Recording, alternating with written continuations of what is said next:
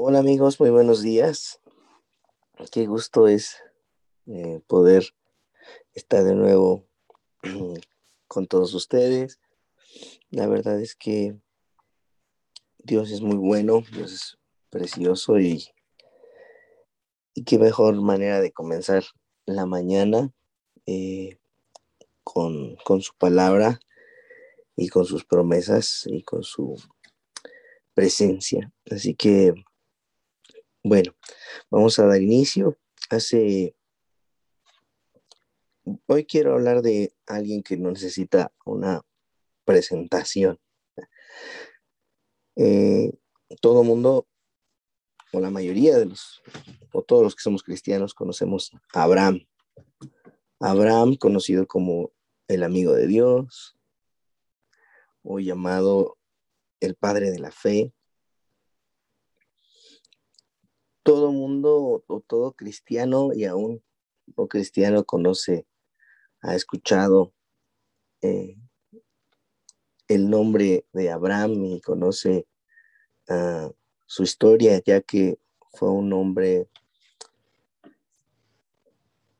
que caminó con, con Dios, que se dejó guiar por Dios, alguien que sin ver salía de su tierra, sin ver, creía en todas las promesas que Dios le daba.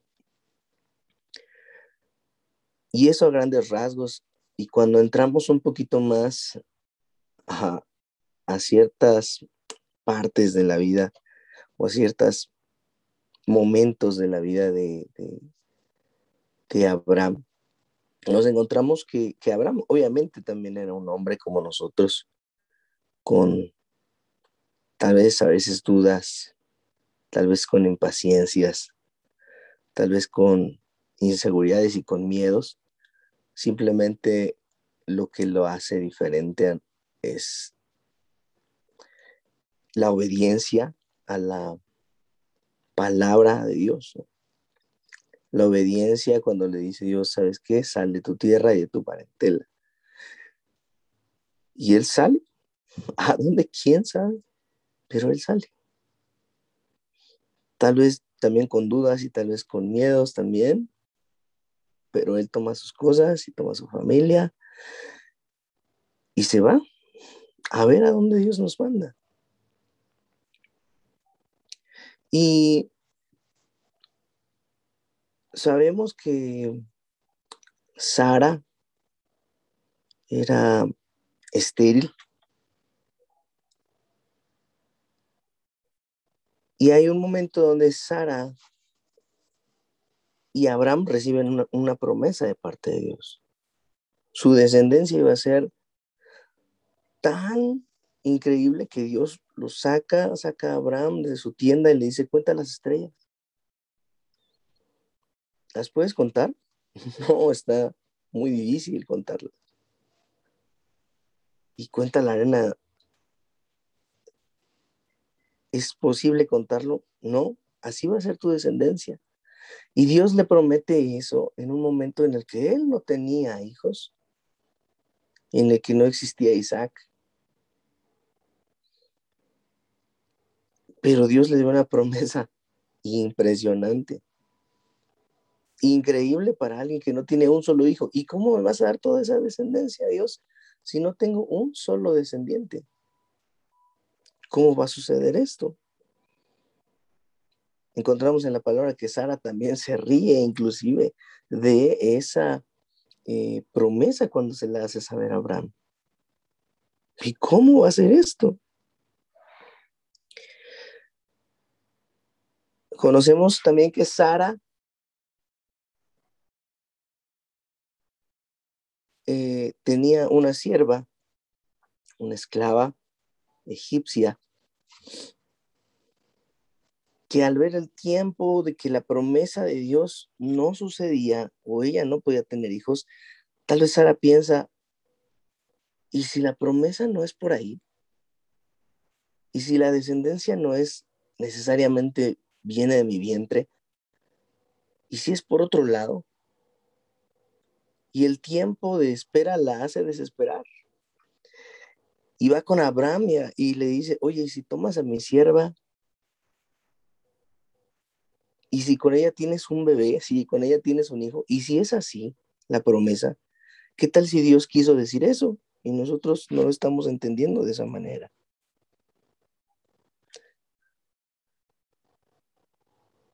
Y Abraham toma a la sierva de Sara y tiene un, bebé con ella a los 86 años de Abraham. O sea, imagínate, 86 años. definitivamente estaba tanto Sara como Abraham dudando de la palabra de Dios, dudando de la promesa de Dios. La Biblia dice que por la insistencia de Sara, Abraham actuó de la manera en la que le pidió Sara, de que se allegara a su sierva. Y a los 86 años tiene a Ismael, fruto de esa relación con la sierva de Sara. La Biblia también nos dice enseguida que a los 99 años de Abraham, él tiene a Isaac.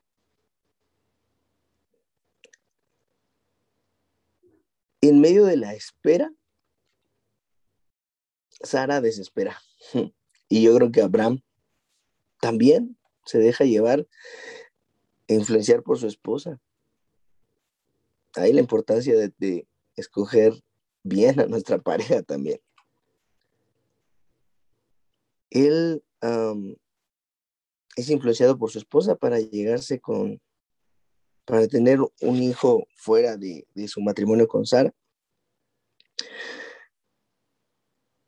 Imagínate, él tiene a Ismael a, los 86 años y a los 99 años sin Isaac. Cualquiera en este tiempo presente hubiera desesperado.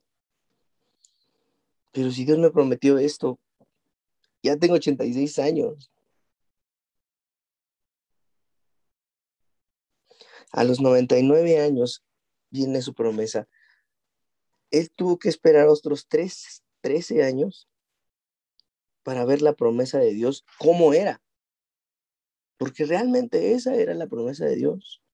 Vendrá tu descendencia, pero no va a ser de otro lado, va a ser de tu esposa, va a ser de Sara. Esa era la promesa de Dios. ¿Cuántas veces queremos que sea en nuestro tiempo? ¿Cuántas veces queremos que las promesas de Dios y que todo lo que Dios nos ha nos ofrece, nos promete en la palabra o directamente nos habla Dios. Queremos que sea nuestro tiempo. Y como, y como nosotros creemos que debe de ser, o creemos que puede ser. Y cuando creemos que la, o vemos que la promesa tarda en ser cumplida, queremos ayudarle a Dios. Pero déjame decirte que si Dios prometió algo contigo, si Dios prometió algo con tu familia, si Dios prometió algo con tu vida, si Dios prometió algo eh, en cualquier área de tu vida, Dios lo va a cumplir sí o sí. Abraham trata de ayudarle y Sara tratan de ayudarle a Dios al no entender que la promesa de Dios iba a ser a través de Sara. Y nosotros a veces queremos ayudarle a Dios de esa manera. Pero Dios sabe el tiempo correcto en el que tiene y en el que va a entregarte la promesa en tus manos. La promesa, cualquier promesa que Dios te haya dado de salvación para, para tu casa, para tu familia. La promesa, no sé, de una bendición también material, un negocio o algo por el estilo. Dios te lo quiere dar, pero nosotros a veces queremos eh, y desesperamos en medio de la espera. Isaías 40, eh, Isaías 40, 31, dice, pero los que esperan en Jehová tendrán nuevas fuerzas. Levantarán alas como las águilas. Correrán y no se cansarán. Caminarán y no se fatigarán. Esperar nos desespera. Esperar simplemente para muchos, particularmente para mí, es, es increíblemente estresante. Esperar en una fila, a entrar a un restaurante, a veces me desespero y prefiero irme a otro lugar. Eso en las cosas pequeñas, pero respecto a las promesas de Dios, Isaías nos dice, los que esperan a Jehová tendrán nuevas fuerzas. No es lo mismo una espera simplemente basada en, en nada, simplemente tengo que esperar y aguantar un tiempo aquí. No es lo mismo a esperar en Jehová, a esperar a Jehová, a esperar la promesa de Dios. No quiero decir que sea tan sencillo esperar la promesa de Dios cuando ya han pasado años y yo sigo, en la, yo sigo parado en el mismo lugar. La promesa de Dios cuando ya han pasado muchos años y mi ministerio sigue igual, cuando ya han pasado muchos años y mi matrimonio sigue igual, cuando ya han pasado muchos años y, y, y en mi vida o en mis finanzas, sigo igual. No es sencillo esperar pero los que esperan a Jehová tendrán nuevas fuerzas. Dios te va a dar esas fuerzas para continuar esperando. Se levantarán alas como las águilas, correrán y no se cansarán, caminarán y no se fatigarán. Esa es una promesa para los que esperan a Jehová.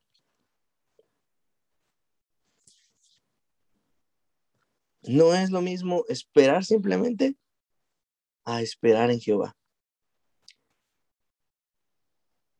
Y mi llamado de este día para cada uno de nosotros es que aprendamos a esperar en Jehová, que aprendamos a tener nuestra mirada de nuevo en, Dios y no en lo que pasa alrededor. Cuando Pedro baja de la barca y empieza a caminar sobre el agua, primero su mirada estaba puesta en Jesús, porque le dijo, si eres tú, manda que yo vaya. Él baja de la, barca, comienza a caminar, pero seguramente en los primeros pasos que él da sobre el agua, empieza a ver la tormenta que estaba sucediendo alrededor, porque estaban en medio de una tormenta. Y empieza a escuchar los vientos y empieza a sentir los vientos y empieza a ver de nuevo el mar alterado. Y así nos puede suceder vemos el mar alterado, vemos las circunstancias a nuestro alrededor que no son propicias. Pero Dios, pero cuando nuestra mirada sigue puesta en Jesús, ahí es donde esta palabra de Isaías se vuelve realidad en nuestra vida. Espera en Jehová, ten tu mirada puesta solamente en Él. y Él va a renovar tus fuerzas y Él va a levantarte a volar a niveles que tú no has pensado. Yo siempre he creído que si Dios nos revelara hoy el propósito completo que tiene para nuestras vidas, nos daría miedo. Porque diríamos, ¿cómo voy a conseguir y cómo voy a hacer eso? Yo no tengo ni las habilidades, ni los recursos, ni nada para hacer eso porque Dios tiene grandes cosas para nosotros. Dios tiene grandes cosas para ti, para tu casa, para tu vida, para tu familia, para tus finanzas, para tu ministerio. Porque una lámpara se prende y se pone, dice la Biblia, en lo alto. No se esconde. Y Dios te quiere poner en lo alto. Así que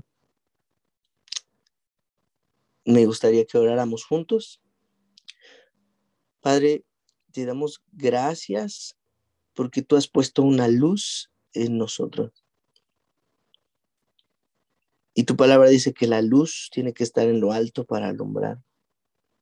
Yo sé que ahí nos quieres a cada uno de nosotros, en lo alto, para poder alumbrar la luz de Cristo. Danos paciencia, Señor, para esperar las promesas a nuestras vidas, las promesas a nuestras casas, a nuestra familia, Padre. Danos paciencia, danos fuerzas para seguir firmes esperando y ver esa promesa cumplida en nuestra vida, Señor. Cual sea que nos hayas dado, Padre. La promesa de la salvación, la promesa de la vida eterna, la promesa de la bendición tuya con nosotros.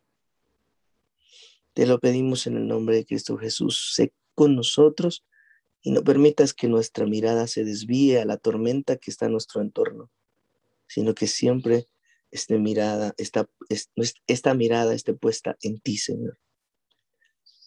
En el nombre de Cristo Jesús. Amén y amén.